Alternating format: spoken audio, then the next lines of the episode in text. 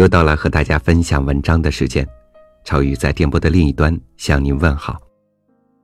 最近呢，我在试弄一个仙人球，我把它架在一个广口的玻璃瓶子上，瓶底呢只给它少量的水，把瓶子放在桌面上，每天眼睁睁的看着它循着水汽，一点一点的把根须除到水面上，这份生命的倔强给了我很多的鼓舞。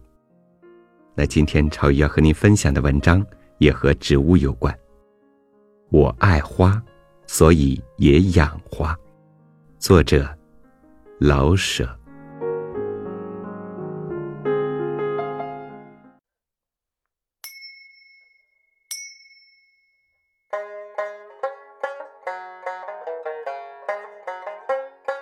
我爱花，所以也爱养花。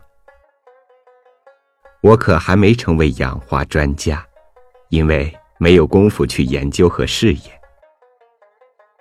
我只把养花当做生活中的一种乐趣，花开的大小好坏都不计较，只要开花我就高兴。在我的小院子里，一到夏天满是花草，小猫只好上房去玩，地上没有他们的运动场。花虽然多。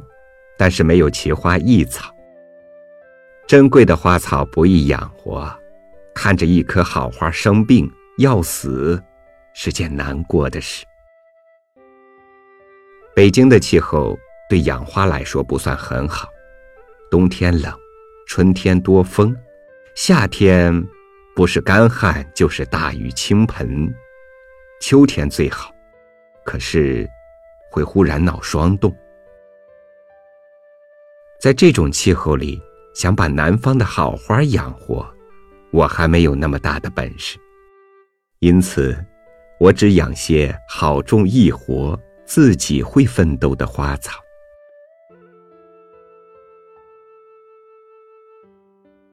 不过，尽管花草自己会奋斗，我若是置之不理，任其自生自灭，大半还是会死的。我得天天照管他们，像好朋友似的关心他们。一来二去，我摸着一些门道。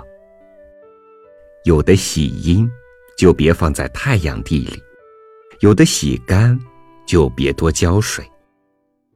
摸着门道，花草养活了，而且三年五载老活着，开花，多么有意思啊！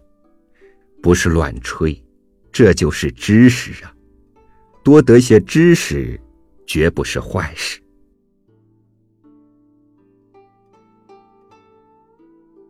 我不是有腿病吗？不但不利于行，也不利于久坐。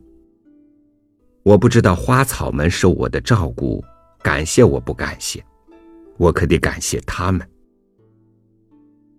在我工作的时候，我总是写几十个字。就到院中去看看，浇浇这棵，挪挪那盆，然后回到屋中再写一点，然后再出去，如此循环，让脑力劳动和体力劳动得到适当的调节，有益身心，胜于吃药。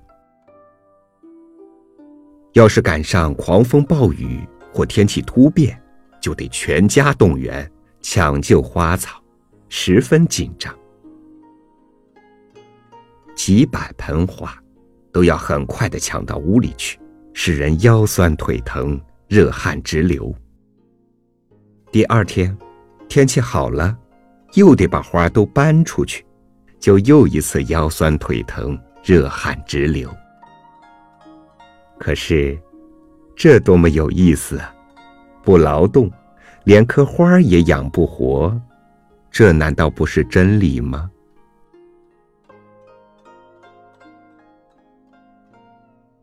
送牛奶的同志进门就夸好香，这是我们全家都感到骄傲。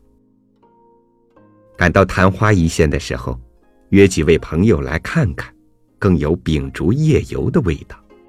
昙花总在夜里开放，花分根了，一颗分为几颗，就赠给朋友们一些。看着有人拿走自己的劳动果实，心里自然特别欢喜。当然，也有伤心的时候。今年夏天就有这么一回，三百颗菊秧还在地上，没到移入盆中的时候，下了暴雨，邻家的墙倒了，菊秧被砸死三十多种，一百多颗，全家人几天都没有笑容。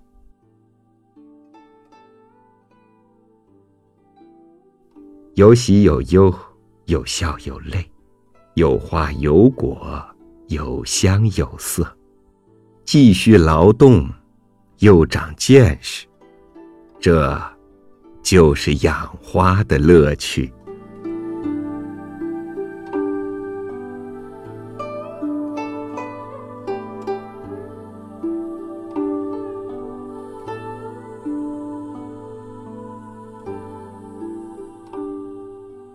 如果你觉察到了日复一日生活的单调，也可以动动手养一株植物，还可以给它取一个可爱的名字，磨磨自己耐心的同时，也给生活添一份情致。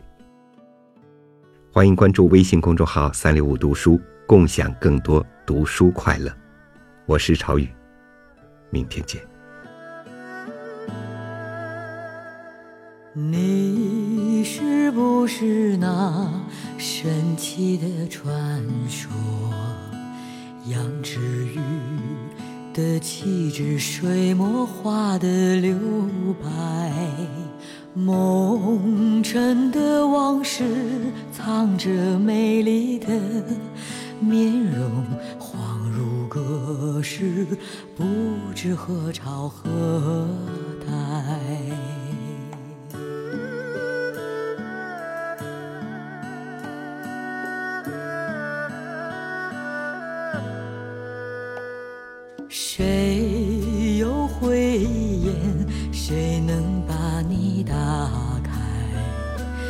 谁知道唐宫的霓裳，怨情画的光彩？